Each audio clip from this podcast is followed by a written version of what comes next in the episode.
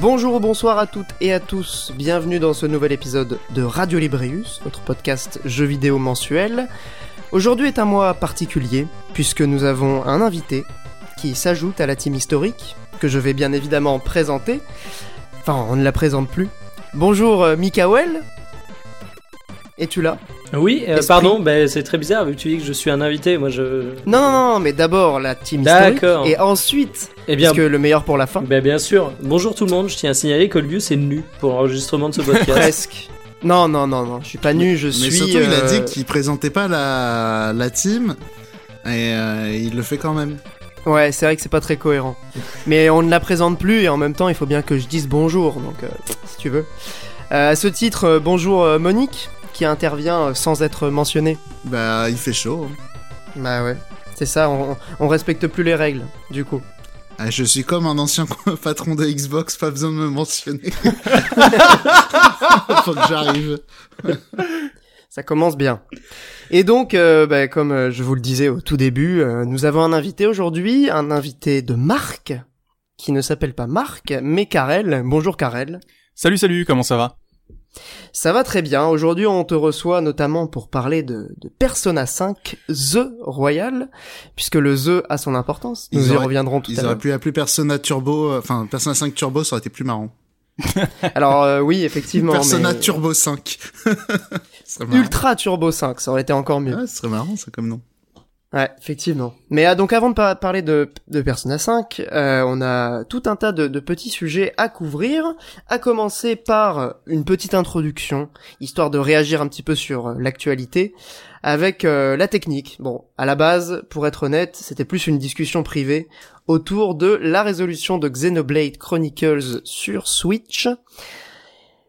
Alors, pour refaire un petit peu le, le contexte, euh, des analystes techniques ont dévoilé euh, la résolution du jeu qui tournerait donc entre, euh, je sais plus, 500p et 720p en mode docké Alors, et 350 et 600 en mode portable. Monique, t'as peut-être les chiffres précis en tête. alors, alors non, le seul truc sur lequel je reviens précisément, c'est sur les analyses techniques.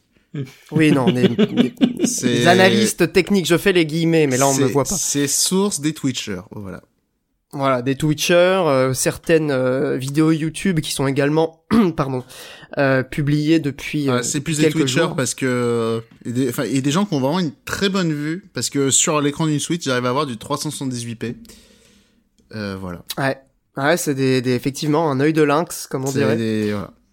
Une bonne vue. Tout ça, tout ça pour dire euh, que euh, ce petit élément d'actualité nous a amené à discuter de l'importance de, de ces éléments, donc à savoir la résolution, et surtout de comment euh, comment certains éléments techniques qui sont peut-être moins mis en avant par euh, les constructeurs, les éditeurs, finalement vont peser beaucoup plus dans l'appréciation visuelle d'un jeu euh, que ces éléments assez froids que sont euh, la résolution. euh, euh, bon, le framerate c'est un autre débat, mais la résolution en tant que telle, elle peut très vite être, euh, si vous voulez, comme disait Monique à juste titre, un jeu vide en 4K sera toujours moins agréable qu'un jeu fourmillant de détails en euh, 500p.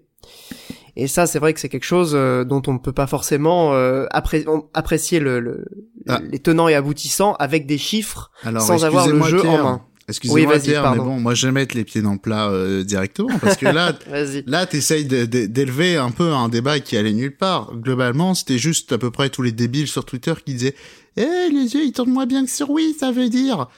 Et euh, donc euh, pff, voilà, c'est à peu près juste ça la polémique. Donc Ouais. euh, voilà, donc ça on a ça nous a permis de voir un peu qui étaient les euh, qui étaient les imbéciles type Benzaï globalement qui racontent à peu près euh, n'importe quoi et qui euh, sous couvert de technicité et tout alors que bon euh, enfin genre des, des jeux qui ressortent sur une console portable dans une résolution moindre ça s'est toujours vu et ça a toujours existé tout simplement parce que sur un écran portable tu vois beaucoup moins. Et bref on a fait beaucoup de foin et tout juste pour dire globalement ils tournent comme le 2 tourné avant parce que c'est le même moteur et parce qu'ils ont changé les assets c'est pas un jeu Wii. Ils ont juste changé ils ont c'est comme le 2 mais c'est le 1 voilà Ouais, c'est le même moteur, mais d'ailleurs le jeu, quand tu vois les images, n'a plus rien à voir. C'est Bah quasiment un remake, alors c'est vendu comme une définitive édition. Bah, c'est un changement Mais- de moteur, changement de, mo- de modèle 3D, c'est plus le même jeu. C'est comme si tu disais, mais attendez, FF7, euh, il est en 30 FPS, c'est un jeu PS1. C'est c'est la même remarque d'idiot, euh, donc bon, voilà. Ouais, c'est alors bon, je suis pas certain que ce soit euh, au même niveau de, de différence entre Ah. FF7.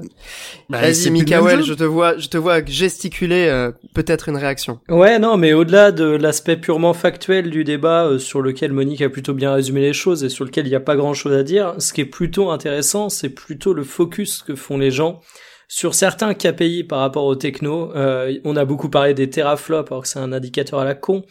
On parle beaucoup de la résolution alors que la qualité du rendu, même purement technique, même sans parler de direction artistique d'un jeu, dépend de plein d'autres trucs.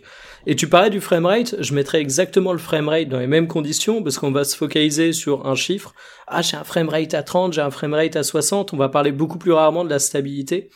Et, et finalement, je trouve que c'est le cancer en ce moment des pseudo-analystes techniques sur Twitter, c'est que tout le monde en parle, donc tout le monde cherche à avancer des éléments factuels pour pouvoir euh, donner un peu de contenance à son discours, sauf que, étant donné que les éléments factuels sont complexes, multiples, et que le débat est pas aussi simple que ça, les gens se redirigent vers des indicateurs de merde qu'ils considèrent comme étant le Deus Ex Machina de l'évaluation technique des jeux, et c'est comme ça qu'on arrive en fait à avoir des gens qui jugent l'aspect graphique d'un jeu entièrement sur une résolution qui, prise à elle seule, veut dire que dalle en fait.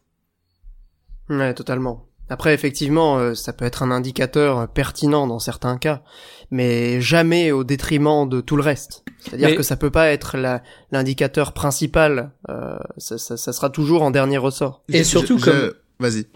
Ouais, bah, de toute façon, je vais te tendre la perche, Monique, comme euh, comme le disait Monique tout à l'heure, euh, et c'est un truc aussi que je disais dans une conversation qu'on a en MP, que soit pour le framerate ou la résolution, mais qu'est-ce que je kifferais faire des tests, euh, j'allais dire à l'aveugle, mais non pas à l'aveugle, mais où tu balances des jeux dans des résolutions à des joueurs et tu ne leur donnes pas la résolution, tu fais varier les effets graphiques et euh, tu demandes aux pseudo spécialistes de reconnaître la résolution.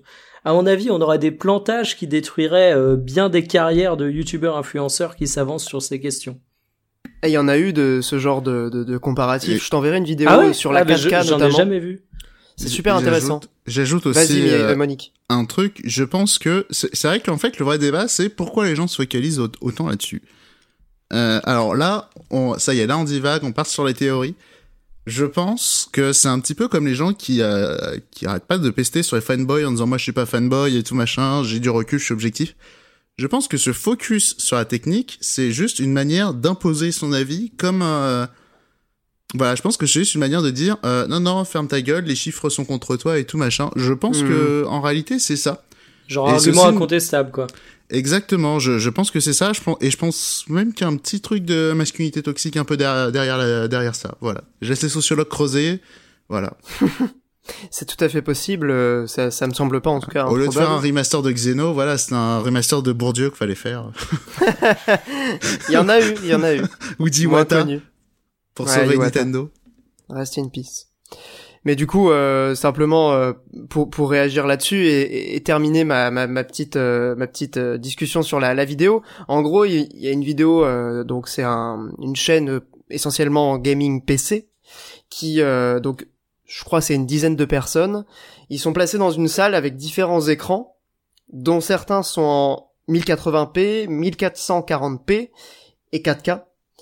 Et en fait, donc ils vont projeter le même jeu avec euh, des effets graphiques euh, similaires, donc euh, a priori quasiment, un- enfin c'est le même jeu, juste dans une résolution différente. Mhm. Et je crois qu'il y en a deux ou trois qui sont pourtant des joueurs confirmés, qui se trompent sur l'écran 4K et l'écran 1440p. Ils inversent les deux.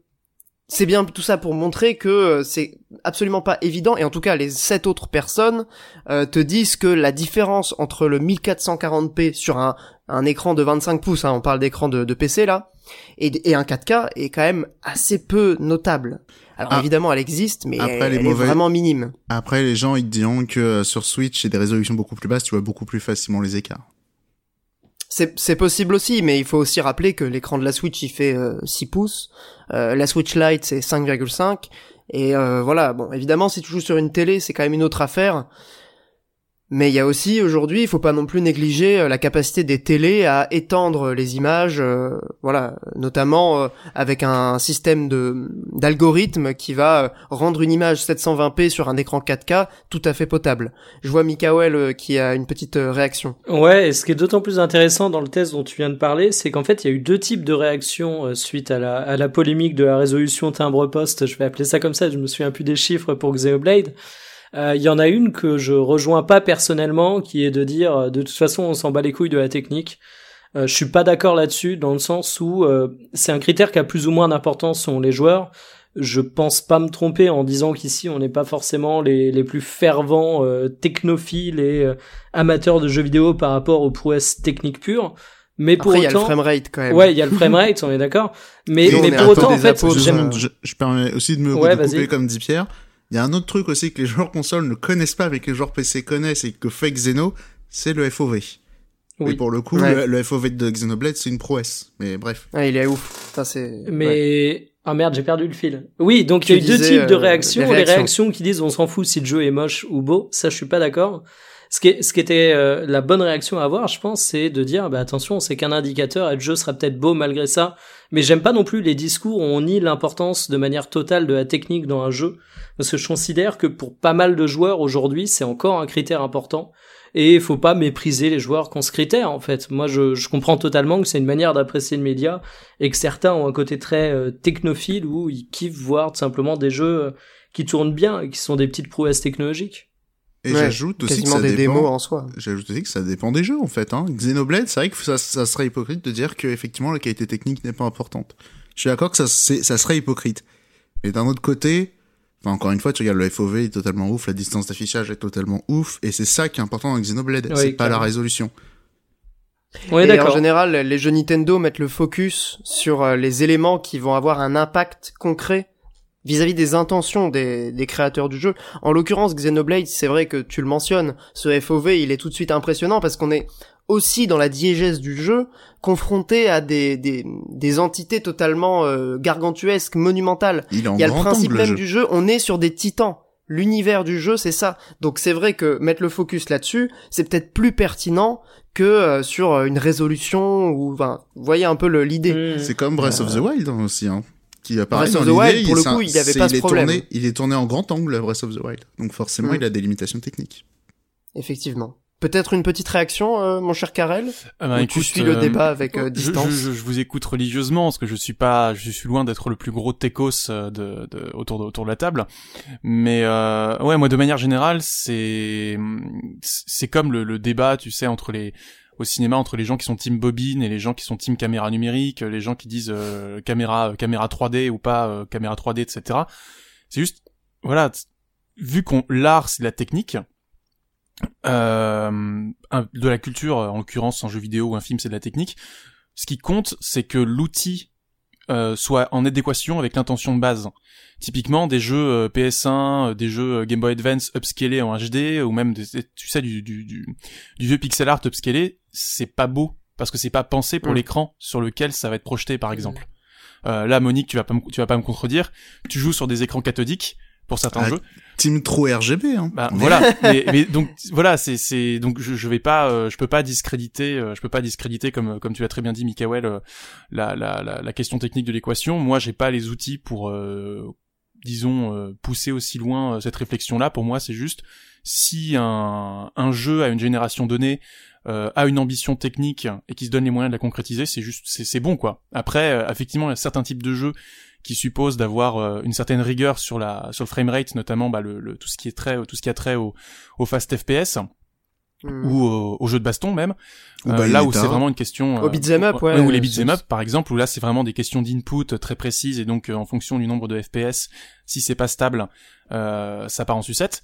Mais euh, là on parle quand même il me semble alors j'ai pas joué à Xenoblade mais on parle d'un RPG euh, qui est certes action mais qui ne demande pas la rigueur d'input d'un d'un beat'em up C'est pas vraiment de la, c'est pas vraiment de l'action si tu veux. C'est tu, en gros, tu programmes une attaque qui va se faire à, à la prochaine, euh, au prochain temps d'action. C'est du MMORPG. Enfin, d'un Ouais. point de vue euh, mécanique, euh, ça ressemble énormément. C'est à- comme où C'est comme World of Warcraft. Il y a des il y a des cooldowns, des C'est-à-dire, AOE. c'est-à-dire, c'est pendant euh, l'auto-attaque, tu programmes un sort qui va se faire après l'auto-attaque, à part quelques sorts qui font des cancels.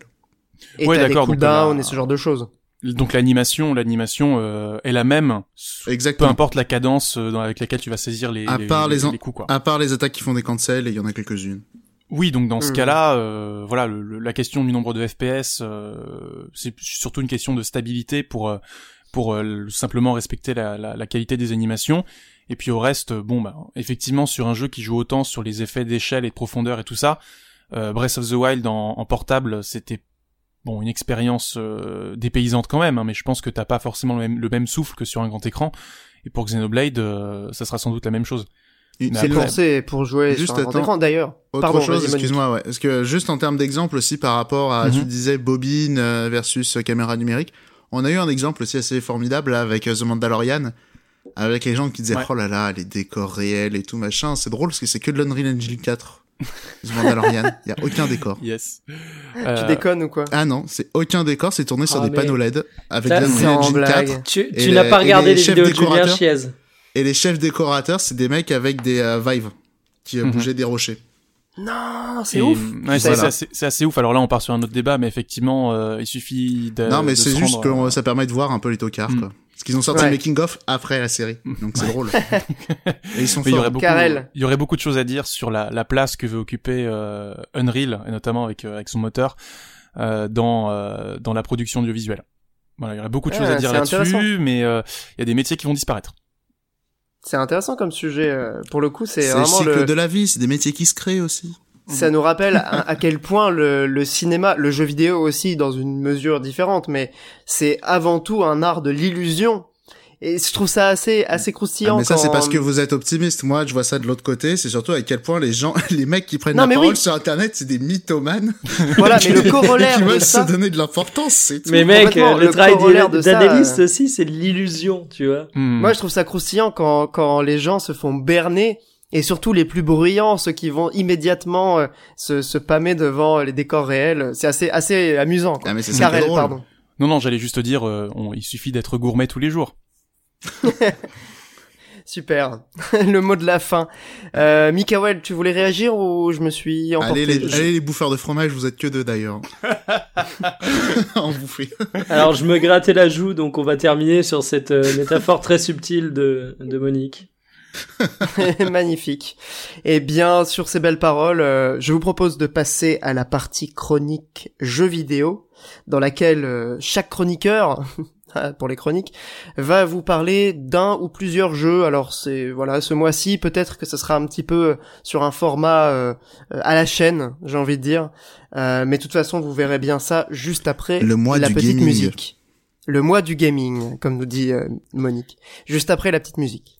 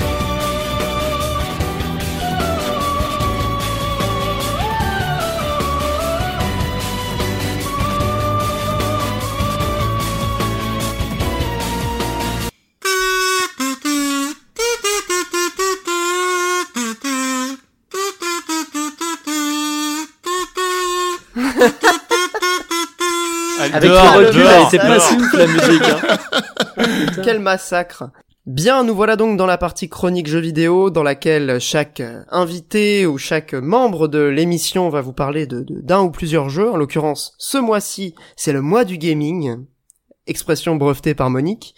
Et donc, je vais tout de suite passer la parole à ce cher Karel, notre invité de marque, euh, puisqu'il va nous parler de deux jeux, je crois. Oui, deux. Auquel ben, il a joué récemment. Oui, enfin, j'ai marqué euh, explicitement ou la la la la la la la réponse 1 ou réponse 2, Smiley extrêmement forceur. Euh, bah, c'est tout simplement les deux jeux auxquels j'ai joué après euh, le gros bébé euh, dont on va parler tout à l'heure.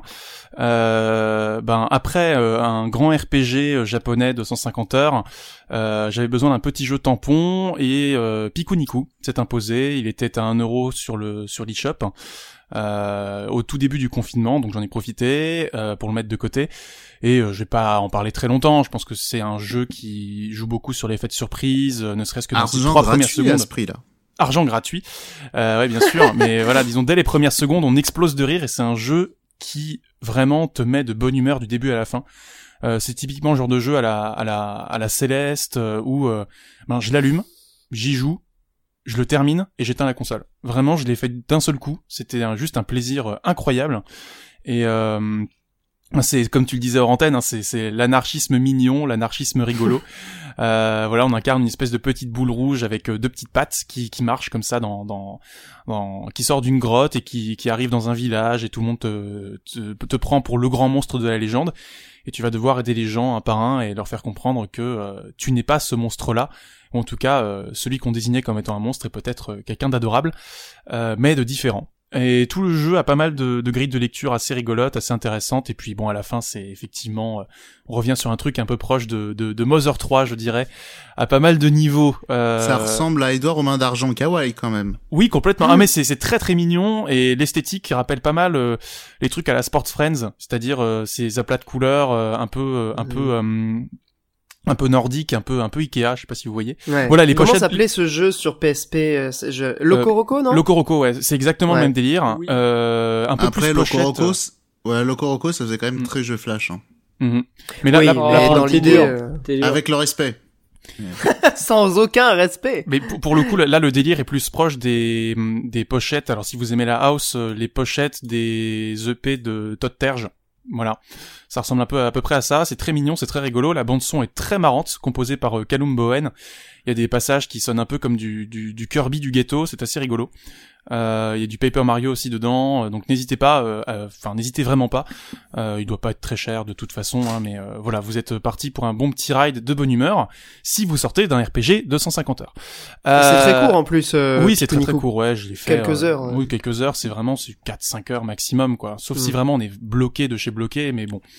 Et, et Euh, reparler de Pikuniku, excuse-moi, c'est l'occasion Mhm. aussi de, de, de faire des doigts à SoundCloud qui ont supprimé des, des comptes euh, SoundCloud d'un des euh, écrivains du jeu.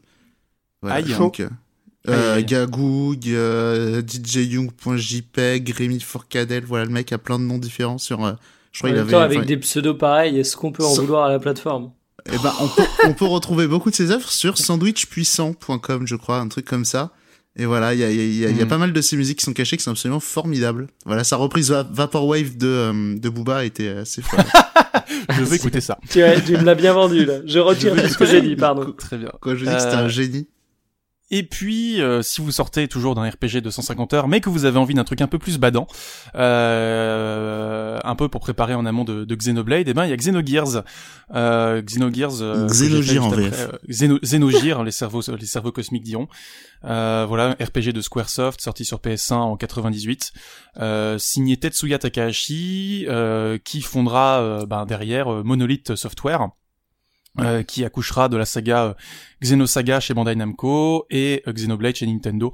Donc voilà, c'est un, jeu, un jeu assez culte pour pas mal de Et, gens. et Baton Kaitos. Et Baton Kaitos, tout à fait, Nintendo. Ouais, Ouais, ouais, ouais, ouais, La boucle est bouclée, hein. Ouais, tout à fait. Euh, Pierre, je te voyais gesticuler. euh, Peut-être qu'il faut que je raccourcisse. Pas du tout, non, non, non, c'est juste que, puisqu'on va parler de, enfin, puisqu'on a paré, pardon, Oui. de Xenoblade, la boucle est bouclée. La boucle est bouclée, Avec oui, Monolith. tout à fait. Voilà. Euh, C'est simplement le symbole de la boucle. Bien Désolé. sûr, bien sûr. non, parce que moi, je vois ça, c'est accélère. Oui, Euh, Ah oui, non, non, on enregistre- cette fois-ci, on enregistre avec des webcams. Donc c'est Oui, pour ça que quand il y n'a a pas Pierre, l'habitude. Voilà, donc quand Pierre est nu et qu'il fait des signes de bouc, c'est pas évident de se concentrer. Bon, en, en, en, gros, pour, pour, pour aller rapidement, la situation d'énonciation, je vais aller vite. euh, On est dans un dans un univers de fantasy un peu euh, un peu avec des robots, euh, différents pays qui se font la guerre, euh, Ave et Kislev, et une troisième force du nom de Gebler qui apparaît et qui assiste Ave, qui était en train de perdre. Euh, le monde est régi par une espèce de de, de Vatican, de turbo Vatican euh, qui s'appelle l'Ethos, qui extrait du sol des robots géants euh, qu'on va appeler les Gears. Et on incarne Faye, euh, qui est un garçon de 18 ans, qui vit dans le village de Leihan, et qui, euh, qui est amnésique. Euh, tiens donc, c'est original. Euh, il a été déposé au village trois ans auparavant par un homme masqué. Euh, il vit une vie agréable, mais il a tout oublié de, de, de, son passé. Et un jour, la Agrido. guerre va frapper aux portes du village. Et euh, sentant une force s'éveiller en lui, il va monter à bord d'un robot, euh, mais perd le contrôle de lui ou du robot. Mystère, mystère, vous aurez la réponse dans 50 heures de jeu. Et il détruit le village par accident. Euh, et partant de là, il est banni du village. Il part cacher ce robot géant qui s'appelle donc le Veltal, et qui semble détenir de très lourds secrets. Euh, à partir de là, on va rencontrer différents personnages, un cast très varié, euh, avec C'est différentes quand même très Harry. Potter. Hein. Euh, oui, plus Harry Potter, Tales of Symphonia. Enfin, c'est une matrice de toutes les Bah, histoires de RPG. euh, Bah attends, il y a Hagrid qui le dépose dans son village. euh, quand il va au zoo euh, avec son cousin de lait, c'est un peu comme quand il pète le village avec son robot. Ah, bah, ok. Alors là, c'est- là, là, tu me fais vraiment plaisir parce que tu, tu, tu me rappelles que les, la- l'équipe d'Hyperlink trouve que je fais des crossovers pourris, mais alors celui-là, il est fantastique. Euh, donc, je, je le reprendrai à mon compte. Je te remercie. Tu, tu le connais, tu le connais le crossover pourri que j'aurai avec Persona 5. hein. Bien sûr, bien sûr. Garde-le sous le coude. il arrive derrière. Euh, bah c'est, c'est disons, il fait partie de ces, de ces, de ces, disons, grands jeux de la minorité bruyante. C'est-à-dire que c'est un jeu qui n'est pas sorti chez nous, qui est très connu aux États-Unis, qui a cartonné euh, d'ailleurs, bien au-delà des espérances de SquareSoft, qui pensait qu'il ne marcherait pas du tout en dehors du Japon. Euh, c'est un jeu qui a pas mal de défauts de conception, déjà une vision beaucoup trop grande de sa, de sa propre histoire. Faut se dire que c'est l'épisode 5 d'une grande saga pensée comme telle, qui s'étend sur plusieurs centaines de milliers d'années. Euh, et donc le jeu, étant donné qu'il ne peut se dérouler que sur un seul jeu, finalement, bah, va essayer de ramasser toute cette histoire sur euh, deux CD. Autant dire que c'est un peu compliqué. Euh, ce qui donne qu'il y a beaucoup de problèmes de rythme dans le jeu, j'ai trouvé. Euh, les, disons entre la dixième heure et la vingtaine et la vingtième heure, c'est vraiment beaucoup trop long. On va passer six heures dans une prison, plus égout, plus colisée. Donc vous imaginez les trois arcs les plus chiants euh, euh, des RPG japonais euh, condensés en, en un seul sur c'est 6 tout, heures. c'est tout FF7 en fait. Euh, voilà. Oui, alors effectivement, FF7 est plutôt bien vu, effectivement, euh, parce que c'est à l'origine, euh, bon, le saviez-vous, euh, Tetsuya Takahashi, le script de Xenogears était l'ébauche de FF7 à l'origine. Euh, et du coup, on va retrouver pas mal d'éléments en commun entre les deux jeux, notamment sur euh, la deuxième partie du jeu, où vraiment là le volet euh, éso- ésotérique et psychologique qui entoure le personnage principal ben, va se développer. Ceux qui ont fait FF7 euh, voient à peu près de, quoi je veux parler. Euh, et, euh, disons, c'est un jeu assez fascinant si on a aimé FF7, même si on l'a pas aimé. Euh, mais voilà, parce qu'on se rend compte que voilà, euh, ben c'est l'autre face d'FF7. Euh, C'est-à-dire qu'FF7 c'est un jeu qui va au bout de ses idées de gameplay, mais qui va pas forcément au bout de ce qu'il pourrait raconter. Et Xenogears prend le parti exactement inverse, c'est-à-dire que son gameplay est assez pété. Je vais pas rentrer dans les détails parce que les combos sont pas très intéressants, les combats sont assez longs, assez fastidieux. Il y a une jauge de fuel pour les combats de mecha qui est assez mal implémentée. Euh, mais euh, dans tout ce qu'il raconte, c'est c'est vraiment vraiment vraiment dingue. Euh, surtout en fait au, au début du CD2, à la fin du CD1, donc c'est-à-dire qu'on a passé une cinquantaine d'heures, une cinquantaine d'heures de jeu quand même. À la fin du CD1, il y a un, un climax dramatique assez fort. Et le CD2, ben c'est tout simplement, faut vous imaginer euh, les deux derniers épisodes euh, de Neon Genesis Evangelion euh, étalés sur une vingtaine d'heures. Et euh, bah c'est trop bien quoi. C'est vraiment super bien, mais pour ça il faut s'infliger des combats très fastidieux, un début de jeu très poussif qui décolle vraiment à la 20 e heure. Euh, mais ça reste une expérience fondamentalement enrichissante qui aurait jus- jusqu'au CD2, j'étais pas sûr de l'intérêt d'avoir fait un jeu vidéo. Mais dans CD2, le, le jeu va vraiment jouer un peu avec la formule visual novel slash RPG, euh, en tout cas boss rush, et ça devient euh, limite plus intéressant, un peu comme FF15. C'est-à-dire qu'au début, t'as un truc très ouvert, très euh, très ambitieux, et d'un seul coup, tu vas avoir un basculement dans l'intrigue vers quelque chose de beaucoup plus linéaire et resserré, qui se limite à ce qu'il peut te raconter, du coup, et bah c'est tout de suite plus consistant et et t'as pas tout ce remplissage, toute cette inertie dans le dans, dans l'exploration. Et euh, enfin moi voilà, je fais partie des quelques personnes qui ont vraiment vraiment aimé la dernière ligne droite de FF15. Pardon, je vous vois peut-être euh, bouger, je vais peut-être vous rendre la parole. Mais ouais, voilà, Xenogears, si vous êtes intéressé par l'histoire du RPG japonais euh, et de, de manière générale, vu que FF7 est dans l'air du temps et Xenoblade est dans, dans l'air du temps aussi, euh, ben c'est une petite charnière qui peut unifier pas mal de choses, je pense. Eh bien, merci beaucoup, euh, mon cher Karel. Euh, petite question de, de novice. Euh, L'univers est-il lié d'une certaine manière à Xenoblade ou pas Alors, du tout? J'ai pas fait Xenoblade, mais de l'impression que j'ai, c'est pas du tout le cas. Euh, et ça serait bien bien bien compliqué parce que les droits de Xenogears appartiennent toujours à, Squaresoft, à Square Enix du coup, euh, que euh, Xenosaga appartient toujours à Bandai Namco, à Bandai Namco pardon, et que euh, Xenoblade, euh, bien là en revanche je serais, je suis pas sûr, ça appartient à Nintendo, je pense. Ouais, ouais c'est Nintendo. C'est Nintendo. Bah oui. Euh, donc du coup le, le préfixe, le préfixe Xeno sert surtout de d'unification thématique entre toutes les œuvres, étant donné qu'à chaque fois ça va être une exploration de thématiques liées à la psyché, à l'ésotérisme et euh, euh, ben dans Xenogears ça prend plutôt la forme d'un comment dire vraiment d'un truc très gnostique euh, on en parlera peut-être plus tard sur Persona 5, très gnostique, euh, gnostique 101. Et sur Xenoblade, j'ai l'impression, euh, vu le pitch de base, avec les titans sur lesquels on va vivre et tout, on est plus sur un truc panthéiste. Alors, mais qu'en gros, c'est à diverses, lâcher, diverses euh, déclinaisons du, du, du, même thème, quoi. Monique, Alors, je peux lâcher zéro spoil, mais euh, comment dire, les les, les, les fans de euh, comment dire, les, les fans de théorie YouTube peuvent te raccrocher euh, les xénos entre eux. mais les voilà. fans de théorie YouTube peuvent faire euh, tout et n'importe quoi, euh, Monique. Non, mais ce que je veux dire, c'est que, on va dire, si tu, tu, tu cherches à les lier, c'est un peu plus lié que les FF. Hmm.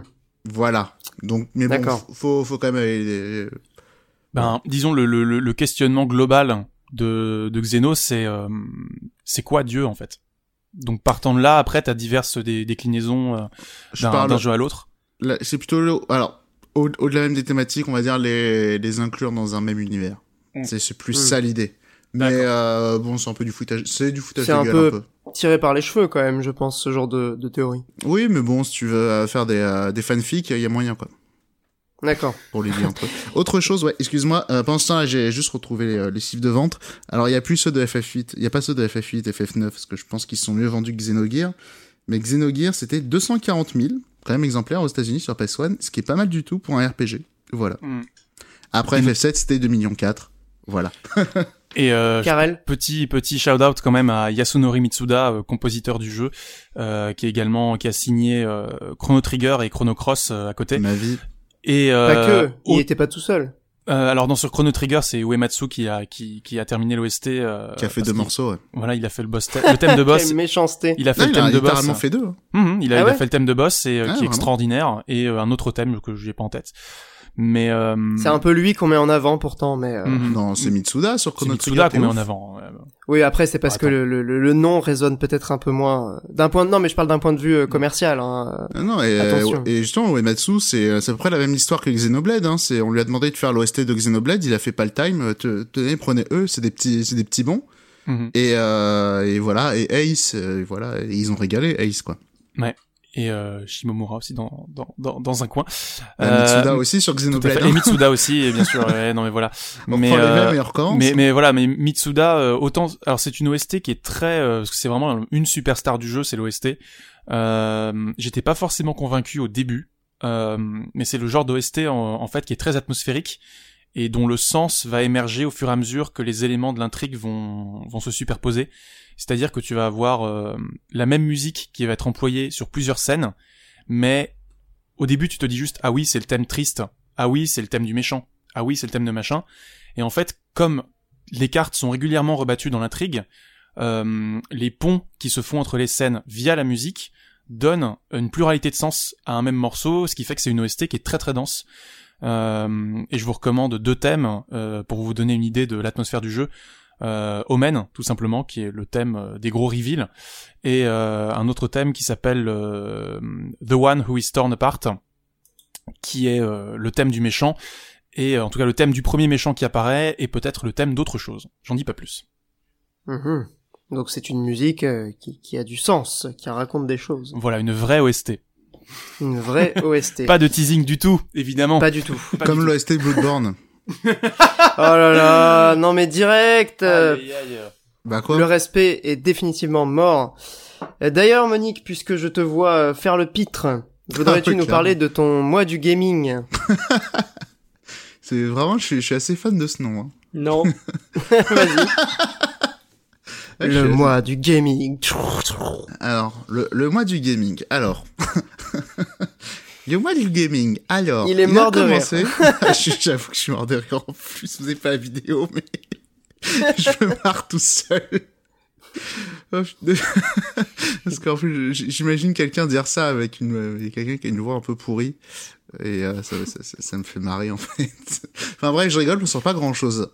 Alors donc depuis Euro 3, voilà, j'ai fait pas mal de jeux. Titanfall 2, j'en avais parlé. Euh, j'ai fait Police Note, l'œuvre, l'œuvre du prophète, Kojima. voilà, magnifique. Euh, j'ai refait des Metroid, Street of Rage, Ra- Street of Rage 4, quel régal. Euh, Life is Strange 2 aussi, euh, qui, a- qui commençait pas mal, mais bon, euh, j'ai haché parce que très vite, c'est, euh, comment dire, c'est Tombeau des Lucioles en Amérique. Donc c'est vraiment ultra déprimant. Ah ouais. Je veux jouer à ce jeu. Ça donne bah, envie de manger du riz, c'est ça? Parce que moi, c'est la seule Ouais. chose que m'a provoqué Tombeau des Lucioles. bah franchement, c'est Pareil. Franchement, c'est le tombeau des Lucioles, sauf que en plus, comme c'est des hispaniques aux États dans, dans l'Amérique de Trump, euh, ils, ils prennent des euh, retombent dans ton pays assez régulièrement dès qu'ils demandent de l'aide. Donc, euh, c'est c'est vraiment chaud. la déprime totale. C'est too much, quoi. Bah, je sais pas aller très loin, parce que vraiment, ça me On te sent me- bouleversé, Monique, en en parlant. Bah Ouais. non, mais franchement, c'est même pas genre... euh, Enfin, c'est juste que c'était déprimant, quoi. Genre, la vie allait bien, je jouais à ça et j'étais déprimé. genre, vraiment, ma vie était vide de sens. Mais, mais après, c'est pas mal. Hein. Le forêt porn est super dans, dans Life is Strange. Les forêts sont magnifiques. Voilà. C'est important, les forêts. Euh, non, mais du coup... Alors, en plus, il y a les caméras. euh, Bref. Euh, Qu'est-ce que j'allais dire? Non, du coup, moi, j'allais vous parler de Wonderful 101 qui est sorti il y a pas longtemps.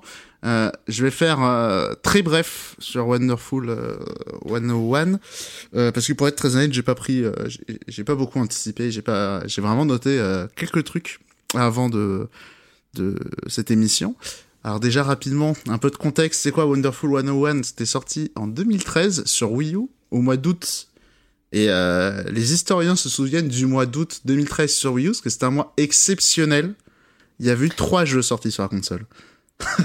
Donkey Kong. Ce qui était un record. Non, en 2013. Euh, donc c'est-à-dire qu'il y a eu cinq jeux sortis cette année sur la console, et dont trois au mois d'août. Alors, euh, Eh oui.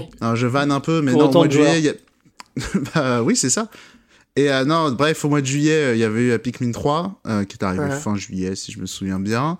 Euh, il y a eu Rayman Legend, souvenez-vous, qui était arrivé, Ouais. euh, hors partout, mais aussi sur Wii U. Wonderful D'abord sur 101. Wii U, non, je crois. Pas d'abord sur Wii U?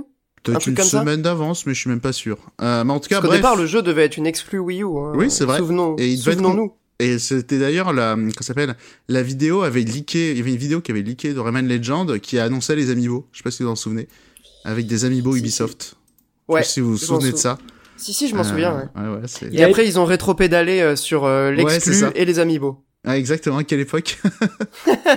Que de souvenirs. Attends, t'imagines des amiibo Assassin's Creed? Putain, qu'est-ce Oh que, qu'est-ce qu'on a loupé? Des amiibo. Watch Dog, tu te rends compte? Bref. Euh, non, il y a eu ça, il y avait aussi le Splinter Cell Blacklist, souvenez-vous, magnifique. Et euh, Ah non, oui. en vrai, et en vrai, la vraie tristesse de l'été 2013, c'est que tout le monde avait rien à foutre de la Wii U euh, et de tous ces jeux parce que, bah, en, en début septembre, il y avait GTA V. Ah oui. Donc bon, tous les autres jeux, ils étaient un petit peu passés à la. Déjà, on sent la, la confiance d'Ubisoft en ces jeux. Tu vois, ils balancent leur jeu juste avant GTA V. Donc, déjà, c'est marrant. En même temps, euh, tu peux dire que c'était pas forcément la même cible, etc. Bon, j'y crois même pas à mon argument, hein, mais euh, voilà. Bah, ça, franchement, ouais. je crois que GTA V, il a montré que c'est même pas une question de c'est pas la même cible, c'est tout le monde qui est la cible de GTA V. Ah, D'ailleurs, micro aparté, est-ce que vous avez vu Allez. cette polémique Twitter absolument incroyable? On parlait au début du podcast des analystes de qualité qui annoncent une sortie de GTA 6 pour 2024 parce que euh, Tech2 a parlé de budget marketing qui augmente ou une connerie comme What? ça. Vous avez pas vu passer ça? Alors là, je suis complètement largué, mais Ah euh, ouais. Nous, on a non. les, nous, on a les ingénieurs informaticiens dans nos TL, Ah, on n'a mais pas les as du marketing. Eh ben, alors, si tu veux, de- alors, quitte à pu parler jeux vidéo, du coup, je digresse. Deuxième anecdote Twitter, as du marketing. Ah, Euh, vas-y. Il y a eu Adidas en faillite qui est monté en trending topic. Et c'est pareil, en fait, c'est à cause d'un, d'un, je, je crois qu'à la base, ça parlait du, du reveal du maillot euh, pour l'Olympique Lyonnais l'année prochaine. Enfin bref, il y a un tweetos lambda qui a lancé Adidas en faillite. Tout le monde l'a repris et le truc s'est auto-alimenté avec tout le monde qui disait quoi Adidas en faillite en trending topic mais comment ça se fait donc voilà les, Ça les sent le délit d'initié. Voilà. Euh, Aïe aïe aïe. quelques petits Eh, doutes, je vois, mais- je vois clair dans ton jeu le jour où Patrick il refait un tour là, où il refait un petit tour en prison. Ça fait des blagues sur les délits d'initié, j'aime pas ça. hein. Enfin bref.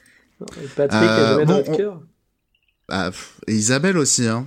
Eh, anecdote Olbius a rage quit parce qu'il il s'est rappelé de Patrick Bah non, mais c'est parce qu'il aime bien la justice et quand il voit que euh, ça parle de travers. euh, Ah, la justice, on en parlera tout à l'heure, peut-être. Mais du coup, Wonderful 101. Ouais, mais en fait, je, je me demande s'il va pas faire une, euh, une coupure pour resynchroniser les micros. En fait, je sais pas trop. Ah, laissez tourner, vo- laissez tourner vos Audacity. Ouais, bien sûr. c'est pour ça que je en fait c'est c'était pour ça que je le mettais je savais pas si vous l'aviez vu qui était parti Ouais, ouais, ouais, ouais, ouais. Mais du coup, je, je sais pas. Attends, on va voir. On va attendre qu'il revienne. ça se trouve, c'est bon, je suis là. il s'est rendu Vous compte m'entendez que ou pas? Ouais ah merde j'avais balancé ma blague alors que t'étais pas là mais ça va être encore plus drôle maintenant que t'es là T'as Ça t'as se pas trouve, tu coupé t'es ton rendu- Audacity, Pierre. Non, non, non, pas du Donc tout. c'est juste qu'en fait, euh, j'ai voulu euh, Étendre tes parce que la caméra avait freeze. Bref, on peut reprendre. Je couperai juste le passage. D'accord. 3, 2, 1. Fran- te mi- Non, mais non, il faut qu'on mette les casques sur le micro. Mais bref, on n'a pas coupé Audacity, c'est bon. Et euh, non, mais j'ai Mikael, pas il a besoin de balancé. synchroniser Des... pour juste que je sache à quel moment je dois Ah. couper et à quel moment je Ah, reprends. Mikael, quoi. il avait lâché des scoops. Hein. Ah, pardon. Vas-y, redis, Mikael. Non, rien. Bref. Et y a pas de scoop. Wonderful Je suis déçu. 101. non, du coup, euh, voilà, donc j'ai pas mal digressé parce que hum, j'ai pas pris énormément de notes sur le jeu, mais euh, Wonderful 101, donc un jeu d'action euh, typé euh, beat 'em up, euh, dirigé par Hideki Kamiya, euh, l'autre prophète après Kojima quand même, parce que c'est Monsieur, euh, alors Resident Evil 2 certes, mais bon, il y a pas trop sa patte. Mais surtout Devil May Cry, même s'il y a encore pas trop sa patte, mais c'est surtout Beautiful Joe, surtout Okami, surtout Bayonetta, et il a travaillé aussi sur Astral Chain, et Beautiful Joe 2, effectivement, j'avais oublié. N'oublions pas Scalebound. euh, Ah là là. Hugues, tu nous donnes des explications sur euh, Scalebound. Bref. Euh, non, donc euh, un grand nom qui a, qui a aussi toutes ses obsessions, euh, Hideki Kamiya. Euh, notamment au niveau des... Euh, comment ça s'appelle? Donc déjà, son kink des super-héros. Donc euh, dans Wonderful 101, il y va à fond. Euh, Il y a énormément de blagues par rapport à ça. Beaucoup de personnages qui font des... ré- qui font référence à certains trucs. Euh, de manière générale, c'est toujours des jeux assez rigolos. Celui-là, ouais, il est... Après, il y a des blagues un peu faiblardes. Par exemple, il y a un personnage français qui, qui est le Wonder Vert, donc le super-héros vert. Au lieu de dire sacre bleu, il dit sacre vert. Voilà, MDR. Trop drôle. Putain, on dirait tes blagues Ouais. Non, mais autre chose. Là aussi, on voit que c'est un jeu de Camilla, par exemple, ou qu'il a travaillé sur un jeu, c'est que souvent, il y a des movesets en commun. Par exemple, la, l'attaque du tu fais arrière-avant et l'attaque pour euh, dasher sur l'adversaire. Si Ouais, vous ça c'est dans DMC. dans tous les jeux de Camilla. Tout. Tout. Dans Astral Chain, il y a ça. Dans Wonderful 101, il y a ça. Dans Bayonetta, il y a ça. Il y a ça dans tous ces jeux. Euh, et bref, il y a ça dans plein de niveaux. Euh, dans Beautiful Joe, il y a quelque chose qui ressemble. Dans Okami aussi, il y a ça. Bref, il y a ça dans tous ces jeux. Il y a aussi les bombes. Dans tous ces jeux, tu peux poser des bombes. Il y a, bref, il y a, toutes ces, hum, toutes ces, euh, comment s'appelle, toutes ces petites euh, obsessions. Le, le Witch Time de Bayonetta, qui est dans tous ces jeux aussi. Bref. Et le truc, en, gros, pour vous pitcher un petit peu Wonderful 100, alors c'est vu d'en haut, et il faut se représenter ça comme Bayonetta, Cross, Okami, euh, mais en 2D. Voilà, parce Cross que... My Hero Academia. Non. Bah, je connais pas My Hero Ca- Academia pour le coup.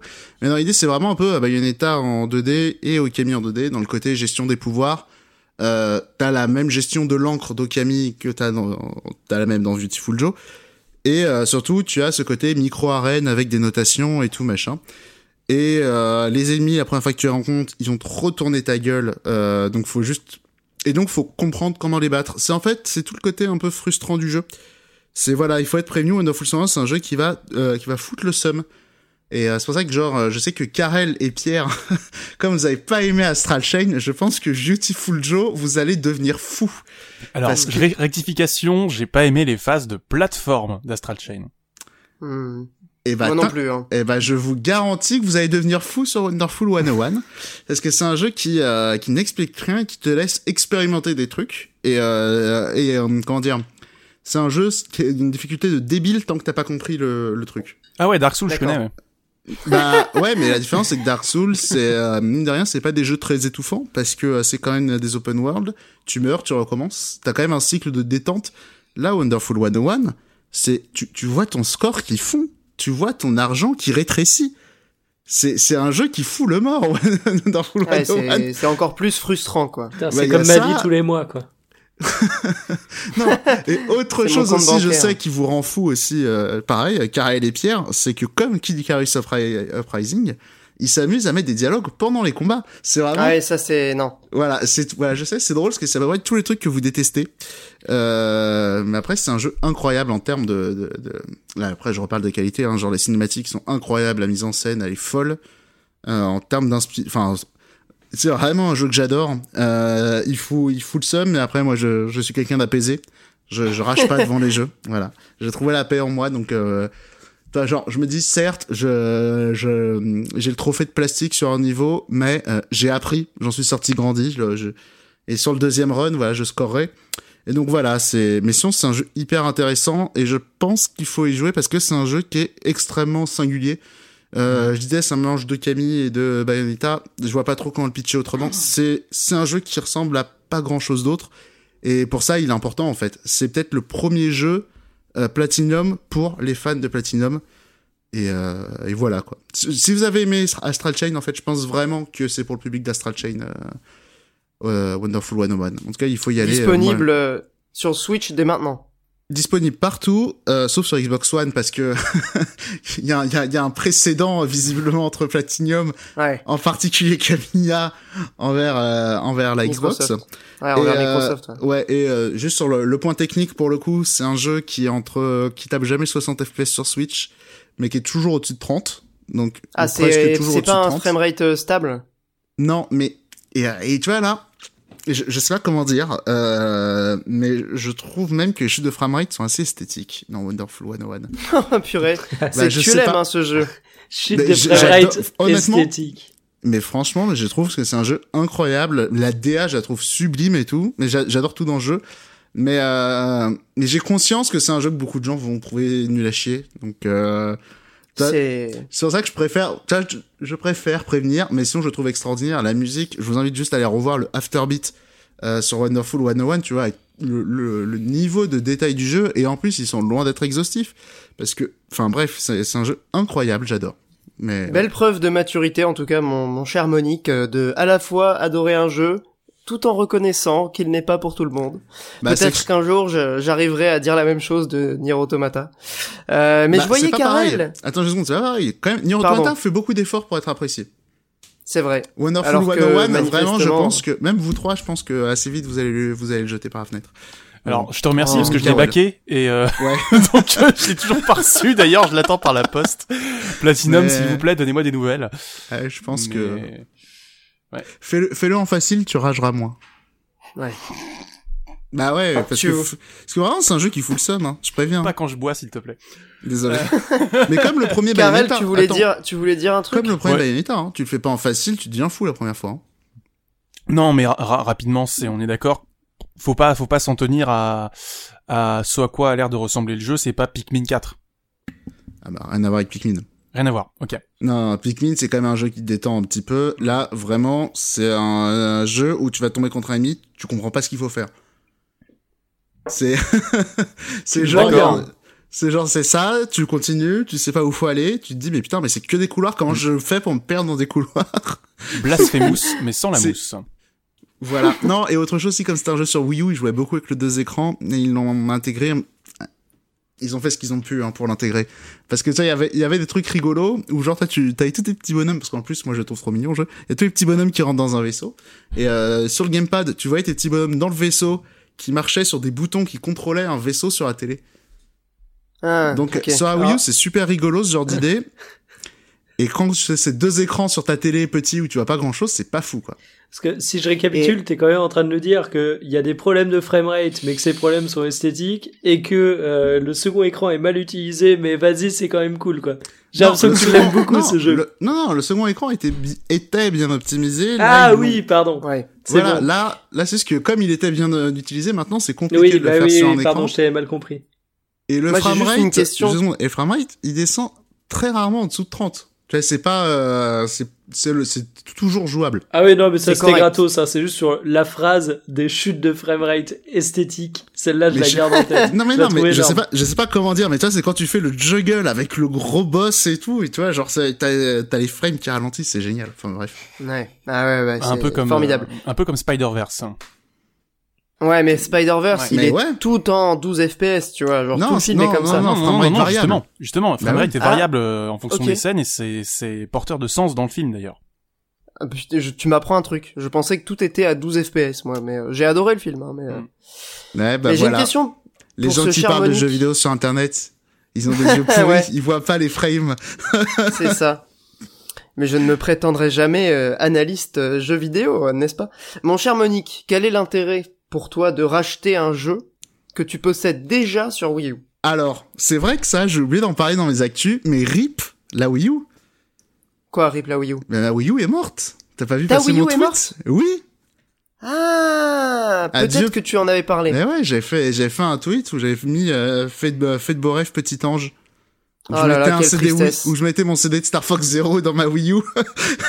ça faisait et après c'est et le CD ressortait. Ah, quelle tristesse. Après, tu sais, une Wii U aujourd'hui, euh, ça s'achète euh, pour euh, l'équivalent du prix d'une baguette de pain. hein. Ouais, enfin ça se craque surtout, un peu de sérieux. En plus, ouais, ça se craque. Mais, euh, pas de pas de propos de ce style dans dans, dans ce podcast honorable. Attends, dis-toi, dis-toi que c'est tellement craqué la Wii U que tu peux télécharger les jeux depuis les serveurs de Nintendo. Paraît-il. Paraît-il. Il y a vraiment aucun respect. C'est quand même incroyable ça Genre, tu vas peut-être Mais bon. perdre de l'argent, mais littéralement, quoi. Mais attends, mais même, je sais pas si c'est encore d'actualité, mais je connaissais quelqu'un qui jouait à Splatoon en ligne avec, euh, avec, avec le Splatoon craqué. C'est vraiment aucun respect. En même temps, c'est le seul Ils moyen de, de remplir depuis. les serveurs euh, de la Wii U, tu vois.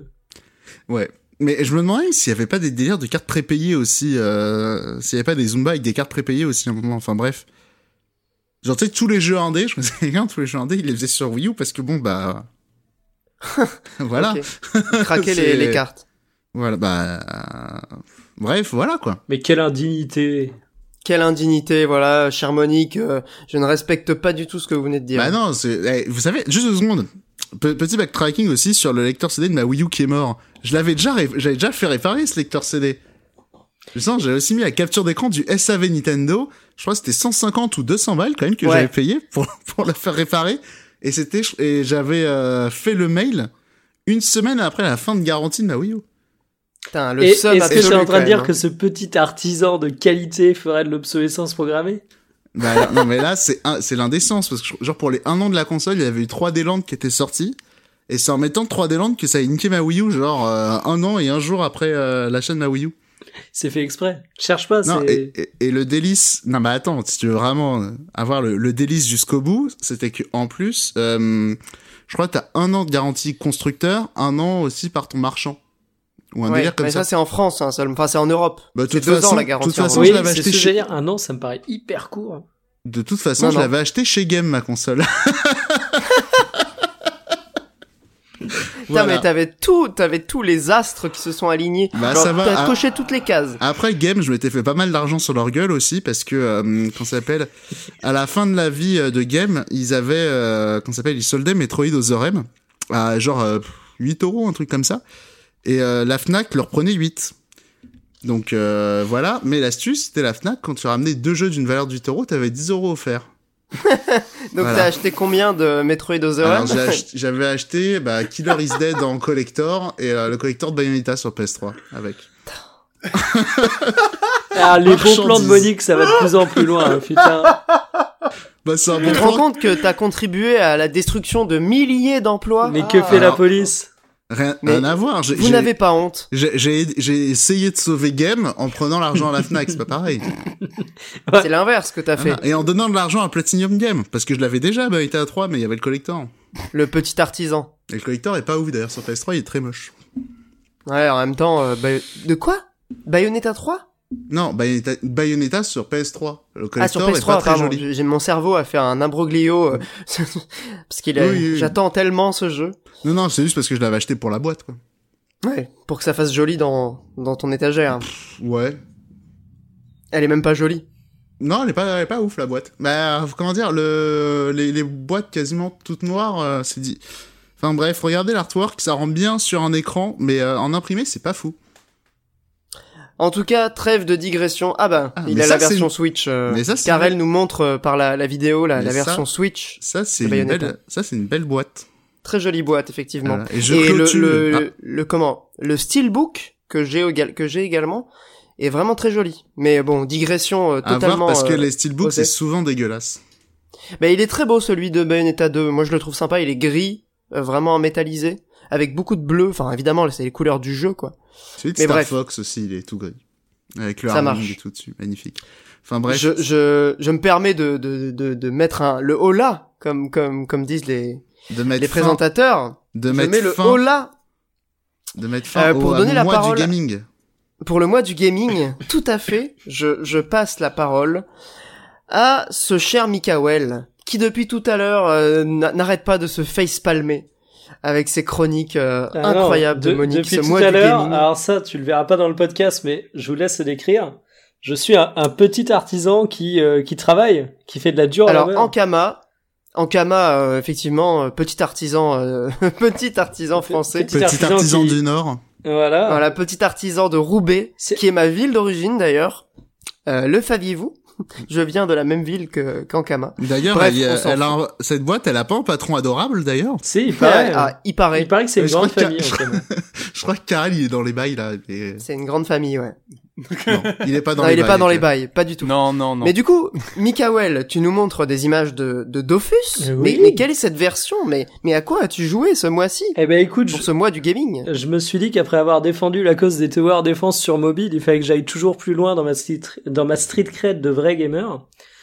Et euh, je vais vous présenter trois Le jeux. et Je vais commencer avec euh, celui qui, qui en impose le plus, à savoir Dofus Touch. Euh, comment décrire Dofus? Euh, J'ai beau avoir une plutôt grosse expérience des MMORPG, d'en avoir fait beaucoup.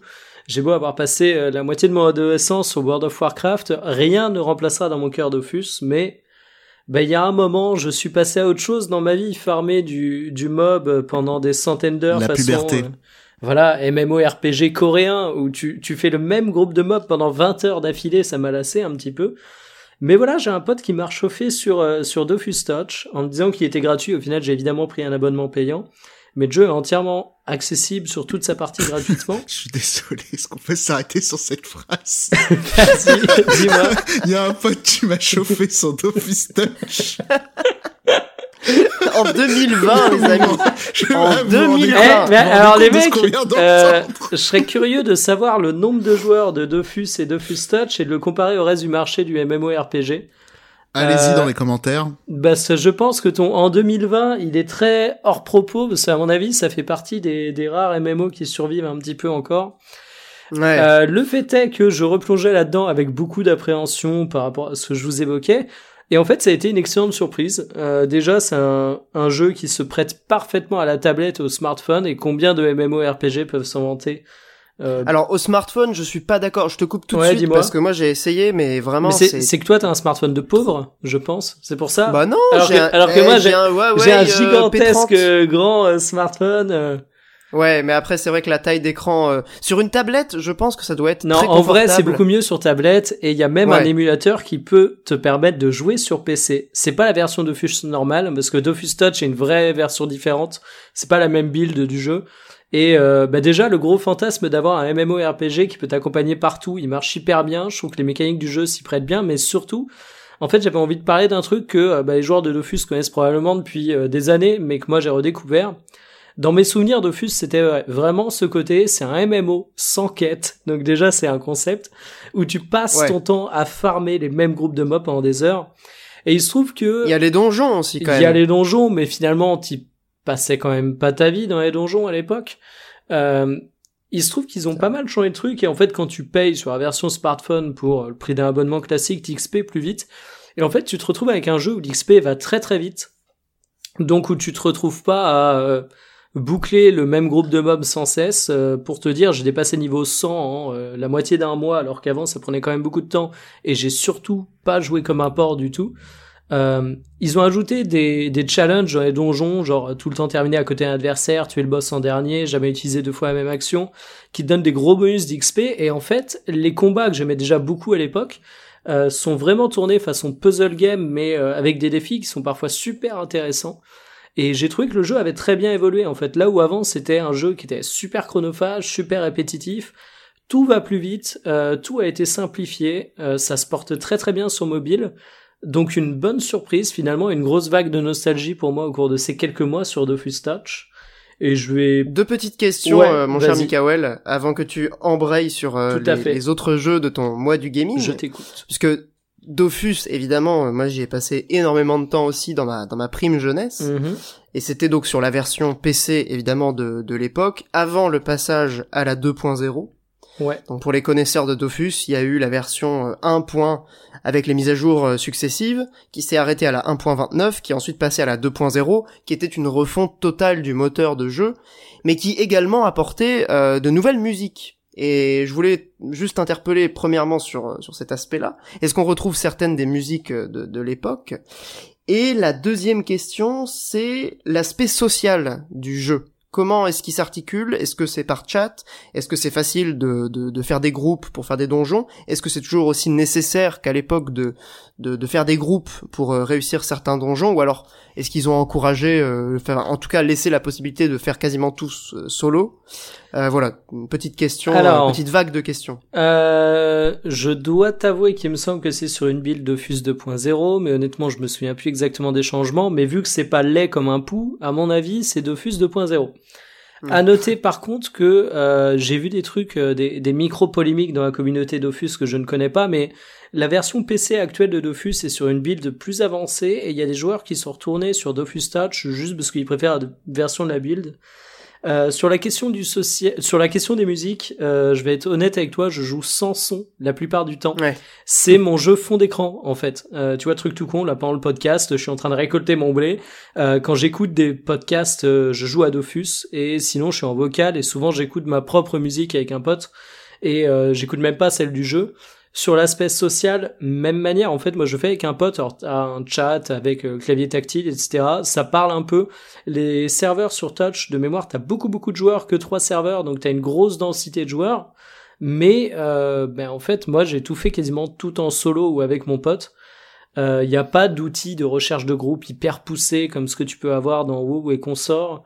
Euh, et par contre, ils ont pas mal refait les classes et justement joué avec un pote qui est Eni, donc la classe de soigneur par excellence. Et malgré tout, euh, sa classe est faite de sorte à ce qu'il puisse se démerder un peu partout tout seul. Euh, c'est ni un avantage ni un inconvénient, mais disons que t'as pas besoin d'être à plusieurs pour kiffer ce jeu. Donc euh, tu peux avoir un jeu avec des combats sympas, avec des bonnes situations de puzzle que tu fais entièrement en solo et qui passent plutôt bien, même si t'as pas des potes qui sont dessus. Donc euh, franchement, je trouve ça un- assez intéressant, d'autant plus que tout est accessible gratuitement. Euh, tu XP moins vite, donc tu perds un peu le côté non laborieux que j'avais mis en avant. Mais euh, ben, un jeu de cette taille, de cette ampleur, avec cette qualité de contenu qui est entièrement gratuit, c'est quand même à souligner. Et euh, ben, premier petit kiff, euh, notamment sur la nostalgie. Et le, le prix de l'abonnement, c'est combien? Je sais plus, euh, je crois que c'est 5 balles le mois. Attends, j'ai regardé ça Ouais. en direct. Ça a pas changé, euh, c'était pareil euh, il y a 10 ans, Alors, c'était par déjà contre, il y 5 a un truc, c'est que ton abonnement, euh, en fait, c'est l'équivalent de l'abonnement, c'est un bonus d'XP si tu veux. Et euh, je regarde pour Donc t'as accès à toutes les zones euh, voilà, et surtout tu peux l'acheter avec des kamas et c'est euh, c'est pas trop cher en fait. Si t'es un joueur assez régulier, tu peux l'acheter avec de l'argent du jeu et c'est pas du tout un un truc qui va te ruiner de ouf. Donc euh, Ça roule. donc on peut dire que le jeu est entièrement gratuit. À la limite, tu payes la première fois, question de te mettre le pied à l'étrier et après euh, et après l'économie Plutôt du jeu se positif du coup. Ouais, non, plutôt positif Ah, et c'est pareil. Il y a aucun moment où je me suis senti obligé de passer à la caisse ou autre, donc euh, très très agréablement surpris sur ça. Euh, donc voilà, je vais pas faire 4000 heures sur Dofus. J'ai joué à d'autres jeux. Euh, je citerai également rapidement Deep Rock Galactic. Je cherchais un jeu qui se faisait en coop. Euh, il a une plutôt bonne réputation. Gamecult en a beaucoup parlé dans son émission. Euh, je mettrai en avant euh, trois choses liées à ce jeu, plutôt que vous présenter le jeu de manière générale. Euh, la première, c'est que c'est un jeu qui repose sur de la génération procédurale et je trouve qu'on a énormément progressé en la matière. En fait, t'incarnes des nains qui doivent faire de l'exploration dans des cavernes. Les cavernes sont faites de manière procédurale et t'as parfois des panoramas, des, biomes qui sont recréés de façon euh, de façon cohérente en fait. Enfin, de toute façon, ils ont une palette à outils et ils vont les placer de manière aléatoire et ça se répond hyper bien et t'as même des environnements où tu dis putain, j'ai l'impression qu'il y a euh, une vraie volonté d'agencer les choses de telle ou telle manière, et pourtant c'est tout le temps du procédural, donc ça marche hyper, hyper, hyper bien. Euh, deuxième chose par rapport à Deep Rock Galactic, c'est que c'est une machine à narration émergente, et c'est ce genre de jeu où tu joues avec des potes et où tu te crées des histoires absolument incroyables, et qui est vraiment ultra kiffant sur ça. Et troisième chose, euh, à l'heure où j'envisage de passer sur console pour la génération suivante, en faire ma machine principale, euh, je dirais que ce sur PC, t'as quand même beaucoup, beaucoup, beaucoup de jeux que tu peux faire avec des potes qui sont dans le genre, et ça reste la plateforme reine en la matière, et c'est très très cool. Pour rester sur le PC et plateforme reine en la matière, troisième jeu, je le passe super rapidement. Gears Tactics, euh, plutôt curieux, surtout que c'est avec le Game Pass, ça m'a coûté euh, 3,99€ qui m'ont été remboursés par la suite. Euh, donc ah ça, oui, c'est vrai. voilà, ça m'a littéralement rien coûté. Euh, je suis pas fan de la direction artistique de Gears of War. Après, euh, Monique avait plutôt bien résumé en disant que ça pouvait pas être pire qu'XCOM, et c'est plutôt vrai. C'est un jeu qui est très intéressant sur la partie euh, tactical. C'est un jeu qui a des moyens et ça se sent, mais par contre c'est un jeu qui m'a fait abandonner assez rapidement parce qu'il y a un remplissage mais qui est terrible. Et on critique souvent euh, Ubisoft pour son remplissage. Mais là en fait c'est que le remplissage est obligatoire entre chaque mission principale, tu vas te voir te taper des missions annexes qui sont des missions avec des contraintes à la con, genre euh, les ennemis vont plus vite, les ennemis sont plus résistants, ça se répète en boucle, ça a aucun intérêt et ça fait remplissage de ouf obligatoire.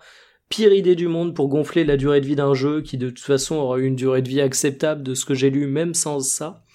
Donc euh, plutôt déçu de Gears Tactic qui avait tout pour être un bon jeu en la matière, surtout que des concurrents à XCOM t'en as quand même pas 4 millions mais qui se pourrit en voulant faire du remplissage et c'est dommage parce que aujourd'hui on a encore des gens qui disent ah mon dieu mon jeu il m'a coûté 50 balles je l'ai terminé en 6 heures mais euh, t'en as quand même pas 50 millions quoi Il y en a un vrai, sympa je- sur Switch quand même, euh, Oui. Mario et le lapin crétin là. ouais mais il est sorti Car- quand Carrel. Mario et Lapin Crétin?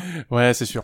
Eh, parce que 2017. tu vois, je, je l'avais grave Hmm. kiffé et je le trouvais vraiment excellent, mais pour le coup, euh, c'est c'est le seul que j'ai en tête, ouais. Et il est sorti il y a déjà pas mal de temps. Mais après, il y a Dofus, hein.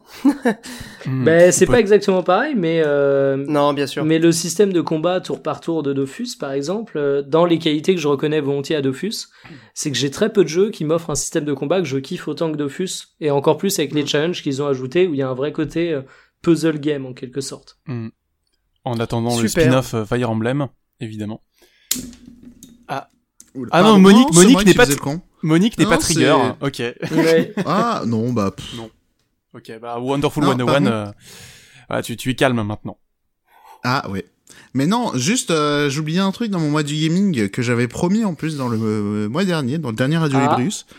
Eh ouais, j'avais promis du coup une, euh, une chronique sur la PC Engine euh, Mini. Non. C'est vrai. euh, et, et, et C'est vrai. Et ça aussi, bah attends, je vais faire très court parce qu'il y a eu des histoires quand même. Alors déjà, je l'avais commandé au mois de mars et à l'arrivée, euh, à l'arrivée il y a peut-être deux semaines, un truc comme ça. Donc bon, déjà, c'était marrant. Et euh, non, le truc qui était marrant, c'est que genre ça faisait donc euh, presque deux mois. Donc euh, j'avais, euh, j'avais dit bon bah vas-y, c'est pas grave, on laisse tomber. euh, J'ai demandé un remboursement sur eBay. et du coup, je demande mon Avec remboursement, je le reçois. Et le lendemain, je reçois la console. Ah, il est arrivé la même avec un manga sur Amazon. Ça fait toujours voilà, plaisir. donc euh, ah ben moi du coup euh, bah, j'ai économisé 140 euros et j'ai la PC Engine Mini, donc euh, marchandise. Et euh, le petit kiff aussi, c'est du coup, bah attends, dès que je l'ai reçu, quand même, c'est vrai que l'objet est trop mignon et tout. Euh, franchement, j'ai joué deux heures euh, le, le jour où je l'ai reçu, et euh, bah depuis, elle est rangée. Ah ouais, C'est purée. L'horreur. Ouais, bah après la boîte elle est sur euh, mon étagère, elle est très jolie. Mais du coup, si tu la revends chez Boulanger, t'as un chèque cadeau de 10 euros qui te permet d'acheter un grille-pain, c'est ça? Non mais il y a Ouais. grave moyen. Hein. D'accord. Alors, si je peux me permettre une petite digression, Monique a une anecdote euh, crevard livraison, j'en ai une autre. Yes. Les bons plans. Ouais, j'ai- les bons plans du gaming. Ah, mec, C'est Pierre qui a commencé avec les je renvoie les jeux quand j'aime pas le début. hein. Exactement, mais moi c'est alors c'est même pas un bon plan gaming, mais il fallait que je partage ça. Euh, il faut savoir que c'était mon anniversaire il y a quelques jours et euh, enfin il y a eu on est le combien? Il y a dix jours et du coup euh, bah euh, j'ai des gens qui m'ont envoyé des cadeaux etc et il y a quoi? Trois quatre jours je reçois un gros colis dans ma boîte aux lettres. Et là je dis oh putain qui a pensé à moi? Je le, le ramène chez moi. Enfin tu vois je monte à mon appart. J'ouvre et là je vois c'était euh, une boîte avec deux bouteilles de vin. Je me dis ah j'ai quand même des amis formidables. Et là je me dis ah les cons c'est pas signé genre il y a pas de mots tu vois. Ah ouais. Et je me dis gênant quoi. Je vais pas appeler tous mes potes en disant tu m'as offert ça? Non bon ben tant pis salut. Et alors tu vois je commence à regarder l'étiquette et là je me rends compte en fait que ma vie est très triste et que bah, ce cadeau ne m'était pas destiné et que c'était destiné Oh à mes voisins. Alors là je me dis Pas possible. T'inquiète, j'ai ouvert la boîte, mais c'est pas un drame. J'ai évidemment pas ouvert les bouteilles directes. Je d'autres. vais aller mettre un petit mot dans la boîte de mon voisin et euh, lui dire bah bonjour, j'ai reçu votre colis. euh, Est-ce que vous pouvez euh, m'indiquer euh, euh, vos dispos pour que je puisse vous le rendre quoi? Parce que je pouvais pas poster le colis dans sa boîte aux lettres, j'avais pas les clés. Et la preuve, je vous mets devant la webcam, j'avais écrit ce mot. On le voit. Et là, Mhm. je descends au niveau des boîtes aux lettres de mon immeuble. Je vous rassure, l'histoire est pas encore très longue. Et je me rends compte que le mec n'a pas de boîte aux lettres. En fait, c'est pour ça que le livreur l'a mis dans ma boîte aux lettres. Et là, tu vois, je commence à me dire, bah merde. Le, le destin veut que je me tape ces bouteilles de pinard et que je le redonne jamais à ce mec. J'étais prêt à faire un beau geste, mais là, j'ai aucun moyen de le retrouver. Je suis dans un immeuble où il y a littéralement 150 personnes. Bah Et- non, ah tu ouais. pétas direct, t'es fou. Et, et là, tu vois, je résiste. Je résiste et je me dis, on sait jamais, le mec va peut-être me contacter. Et ce qui a eu raison de moi et qui fait que je lui rendrai jamais ces bouteilles de vin, c'est qu'il y avait une petite boîte de pistaches offerte avec ces, avec ces bouteilles de vin. Et cet après-midi, j'étais avec, j'avais la dalle de ouf. J'avais rien à bouffer. Je vois ce petit paquet de pistaches et j'ai craqué. Je me le suis déglingué. Donc là, je peux pas rendre les bouteilles de vin sans les pistaches. Donc, Yes. Ah ouais. voilà, anecdote, euh, livraison, arnaque, euh, truc gratuit. J'ai eu euh, deux très bonnes bouteilles de vin gratos au détriment d'un de mes voisins qui se fait livrer des trucs alors qu'il n'y a pas de boîte aux lettres. Et Bah, c'est Beaucoup comme malice, hein. Beaucoup de malice dans ce numéro de Mais- Ouais, beaucoup de. Des bonnes intentions. Tu remarqueras, euh, Des j'étais bonnes intentions et parti beaucoup de pour lui malice. Je vois Karel qui qui a une petite anecdote. Non, aussi. non, non, juste que t'es passé de loyal bon à chaotique bon. exactement. Voilà, exactement. Est-ce que tu les as goûtées au moins les bouteilles de vin ou Alors non, je les ai pas encore ouverts. Euh, parce que bon, je, je vais autant me taper une boîte de pistache tout seul devant mon PC. Ma dignité peut tenir le coup. Autant si je commence à attaquer la bouteille de pinard tout seul dans mon appart, je vais peut-être attendre de recevoir du monde. Quoi. J'ai Ou tu- déglingué deux bouteilles de vin parce que euh, pour pour supporter la faim, la tristesse. Sinon, tu peux attendre euh, le deuxième CD de Xenogears. Ça marche aussi. Voilà. D'accord. Bah écoute, je, je note euh, l'astuce.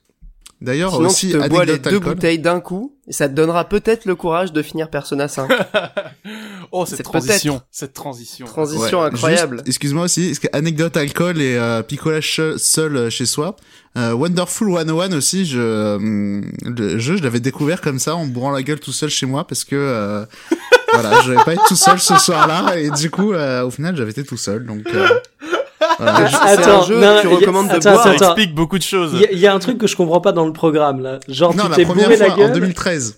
Oui. T'as rien 2000 compris au jeu parce que t'étais bourré en fait. Non, en 2013, quand j'avais récupéré le jeu, c'était un soir où je devais voir quelqu'un ce jour-là. Et euh, au final, les choses n'étaient pas faites. Mais attends, j'avais mais tu, prévu quand même euh, de ramener de l'alcool. Et euh, bah du coup, voilà. Du coup, j'avais de l'alcool, j'avais le jeu. Je me suis dit, les amis. Bah du coup voilà. Ah, les amis, allez. voilà. et depuis Ah, Monique, voilà. tu l'appelles tous les soirs et tu fais non, j'ai rien de prévu. Enfin, j'avais un truc de prévu, mais ça s'est annulé. Euh, bon, je me suis descendu une bouteille. Du coup, j'étais obligé, pas le choix quoi. Ah, pas qu'une bouteille, mais c'était un bon moment. Un jeu festif. J'avais fait ça aussi pour Wind Waker aussi, à peu près, les circonstances. Wind Waker HD. Après, euh, ouais, Wind Waker HD, c'est vrai que Ouais. pas besoin de boire pour euh, pour voyager avec ce jeu. Non, mais euh, sur Wind Waker, c'était des, euh, des, euh, des bons moments. hein. Des bons moments. Et il y a un Monique qui nous fait la promotion de l'alcool sur Radio Librius. Franchement, c'est on va se taper euh, une alerte du On CSA. peut en hein. parler, Monique, si tu as des problèmes. Je suis en train de réfléchir à des autres euh, jeux comme ça, je me suis déglingué tout seul devant. euh. Ah, moi, c'était Nier Automata et franchement, euh, j'ai adoré. Ah, mais c'est pour ça que t'as adoré ce jeu. Ouais. Non, la Gratos. première fois que j'y ai joué, euh, franchement, fun fact. Enfin, fun fact, euh, pas tellement fun, mais fact, du coup. Trivia. Euh, j'ai bon, j'ai fait le jeu évidemment euh, plusieurs fois euh, en tout ça doit faire quatre fois et euh, la première fois que je l'ai fait du coup quand je l'ai découvert c'était pas au moment de sa sortie c'était genre six mois après et à ce moment-là j'avais plus cours euh, j'étais euh, j'avais pas d'appart j'étais chez mes parents en fait et, euh, et j'avais pris cette habitude euh, pas forcément hyper saine mais bon à l'époque voilà admettons de boire une bière tous les jours le soir euh, vers euh, je sais pas 18 heures en, en jouant à un jeu et en fait, Nier Automata, c'est vraiment, c'est le jeu qui s'est intercalé avec cette habitude qui a duré peut-être quelques semaines de prendre une bière tous les soirs. Bon, en général, c'était une bière puis une deuxième. Hein. C'était rare que j'en fasse qu'une seule. Mais, euh, mais du coup, euh, voilà, c'est, je crois que c'est un des seuls jeux de ma vie que j'ai fait euh, en étant euh, un petit peu alcoolisé. Bon, j'étais jamais vraiment bourré, hein, mais j'étais toujours un peu alcoolisé. Le mois du gaming et de l'alcoolisme. Voilà, c'est ça. C'est le mois du gaming et de l'alcoolisme. Non, mais c'est vrai que Je n'approuve pas vos pratiques euh, C'est une euh, non mais c'est un sujet intéressant Mikael. Est-ce que tu connais un podcast en France? Sur le jeu vidéo où ça parle alcool et jeux vidéo Je Parce ne qu'après, crois pas. si je peux me permettre, l'alcool, c'est pas non plus le top euh, pour les jeux vidéo, il y a d'autres substances plus rigolotes, hein. Mais bon. C'est vrai. Bon, ça dépend quel jeu, évidemment. On pourrait faire une espèce de, de, de classification, une nomenclature des substances et des jeux. Genre, je sais pas, moi, tu prends euh, Smash. Euh, Smash, c'est euh, la coke, tu vois. Enfin, je dis pas qu'il faut prendre de la coke pour jouer à Smash, mais tu vois. Franchement, les soirées, les soirées Smash jusqu'à 5 heures du matin, moi j'avoue que je suis dans un état de déglingue à l'alcool assez, euh, assez deep. Ouais. Mais bon. Alors, Mais du coup, chaque jeu pourrait correspondre à C'est une. pour ça que je joue roi d'Adidou dans ces, dans Alors, ces conditions. voilà. Je peux déjà vous confirmer, euh, je faisais ça au lycée avec des potes euh, les, les mercredis après-midi, Marvel Capcom 2 euh, avec de l'absinthe, euh, c'est la fête. Voilà. mais mais j'étais mineur donc ne Et t'avais des hallucinations ou pas Euh, Ou C'était non. vraiment juste le jeu Non, qui c'était était gaulerie, voilà. mais Bon. C'était juste gaulerie. Les gens qui jouent à Shenmue des- 3, ils prennent quoi Euh, Ah. le Oula, seum, faut du, du être- sel, du sel, beaucoup de sel. Tequila J'ai- j'ai- peut-être. J'allais dire des trucs un peu plus violents, mais euh, Ouais, ouais, ouais. à l'époque où je fumais des spliffs aussi, j'avais fait Monkey Island, bon souvenir. Monkey Island, mais comment t'as fait déjà le jeu? Il est incompréhensible quand t'es sobre. Bah non, mais tu mets les aides, euh, Pierre, un peu de ouais, sérieux. tu fais les, la solus, bah oui, un peu de sérieux. évidemment. Mais après, Et- même juste fumer des clopes devant les jeux, c'est cool. Oui, bah après ça dépend des jeux. hein. Honnêtement, euh, tu peux pas forcément dépend des clubs fumer. aussi. Voilà. Typiquement Persona 5. Alors voilà, on y vient. voilà. Transition. y Là, t'avais une transition parfaite. Là, celle-là, elle est, elle est radicale. Non mais Persona 5, c'est vrai que pour le coup, comme c'est un RPG au tour par tour, Mhm. c'est un jeu. euh, franchement, on peut faire plein de trucs en même temps. On peut jouer et euh, lire un bouquin. on le, peut le mec essaye de euh, justifier manger. sa, sa transition, mais pété de ouf Take C'est your time. c'est, c'est pitoyable, Pierre. Désolé, non mais c'était pas spécialement une non, transition. en hein, vrai, juste, Persona euh, 5 me donnait envie de boire du café. Et ça, c'est pas des conneries, je me faisais toujours Pareil. un café en jouant à Persona 5. Et de manger du curry. Ouais, alors ça, c'est un peu... euh, j'a- J'avais un peu plus la flemme, tu vois. Le café, ça se fait facilement, le curry... euh. Bah le curry, euh, ça va. euh, T'as des petits trucs de curry, euh, tu sais les trucs de curry japonais là, les petits carrés. Tu te fais euh, des légumes, tu mets ça dedans et puis c'est bon, ça Les t'a un Golden curry. Curry. Les golden curry, voilà, c'est Si tu magnifique. veux, au niveau de cuisine, ça se limite à euh, choisir la bonne durée de micro-ondes pour ma pasta box, quoi. Ah Ou là alors là. tu te fais des noodles. Moi j'ai bien, j'ai bien mangé des noodles là ces derniers temps, des cup noodles de merde. Mais bon. Euh, D'ailleurs, il y avait eu un DLC euh, Cup Noodle dans FF15, je sais pas si vous en souvenez de ce truc. Si. Si si, bien Oh, sûr, on s'en Dieu. souvient. Et la pub en plus. Oh là là, quelle horreur. Putain, le C'était malaise. incroyable. C'était vraiment malaise hein, ça. C'est vraiment le- la collaboration la plus nulle, quoi. Ouais. D'ailleurs, elle a pas marqué les esprits. Hein. Ah bah si, t'es fou. Enfin, elle a marqué euh, dans le mauvais sens quoi. Bah oui. Mais après FF15, mais en général, toutes les, euh, tous les trucs qu'il y avait eu, c'était incroyable. hein. Les avait- collabs, tu veux dire, ouais. Bah, il y avait eu Assassin's Creed, il y avait eu Minecraft, il y avait eu Forza, il y avait eu Half- Half-Life. C'est ma boule, tous les crossovers qu'il y, a eu- qu'il y a eu avec FF15. Tekken 7. hein. Tekken 7 aussi, ouais. Voilà.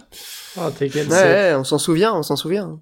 Ah, pas de Tekken En 7, tout cas, mais- on va passer du coup à la partie sur euh, sur Persona 5. euh, pu- Puisqu'il n'y a pas de transition, je la crée moi-même. On a Et je toujours vous pas parlé propose- du plus gros truc du, du podcast. C'est ouf Voilà, quand même parce qu'à enfin- chaque, à chaque fois que tu commences à parler, t'as Monique qui te coupe. Ah, mais je fais exprès.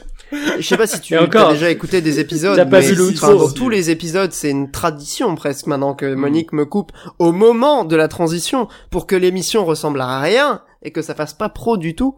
Alors qu'en vrai, euh, c'est ça va, on est quand même plutôt organisé. Mec, tu viens de dire que tu jouais à la console en étant beurré. Me parle pas d'être pro, s'il te plaît. C'était à une période de ma vie, euh, voilà, c'est c'est du passé maintenant. Les titres de Deeper ans, hein. Blue prennent de plus en plus de sens, tu vois, genre. Ouais. Bah, c'est Deeper, hein. On s'enfonce. C'est de plus en plus Deeper. Allez. Donnez-moi une bière. Next. Bon, alors, avant de parler de Persona 5, je vais aller me chercher une petite bière. Et on va faire ça juste après la petite pause. Je vais qui sera chercher du rhum. marqué. Allez. Voilà, cher- va chercher ton rhum arrangé, tout le monde se, se met bien, on À- fait une petite de pause, deux minutes, Ah, et on reprend avec Persona 5 The Royal. Attention.